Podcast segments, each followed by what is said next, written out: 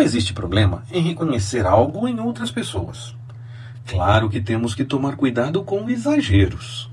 E a pessoa que recebe tal reconhecimento precisa ter consciência e deixar bem claro que só pode ser reconhecida daquela forma porque o Senhor está agindo.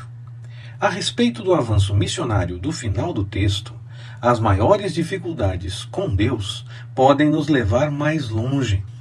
A graça do Senhor nos basta. E se nada além disso me for dado, sigo feliz.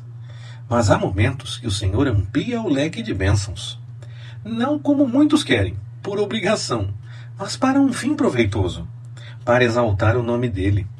Busque o reino em primeiro lugar e as demais coisas serão acrescentadas. Amém?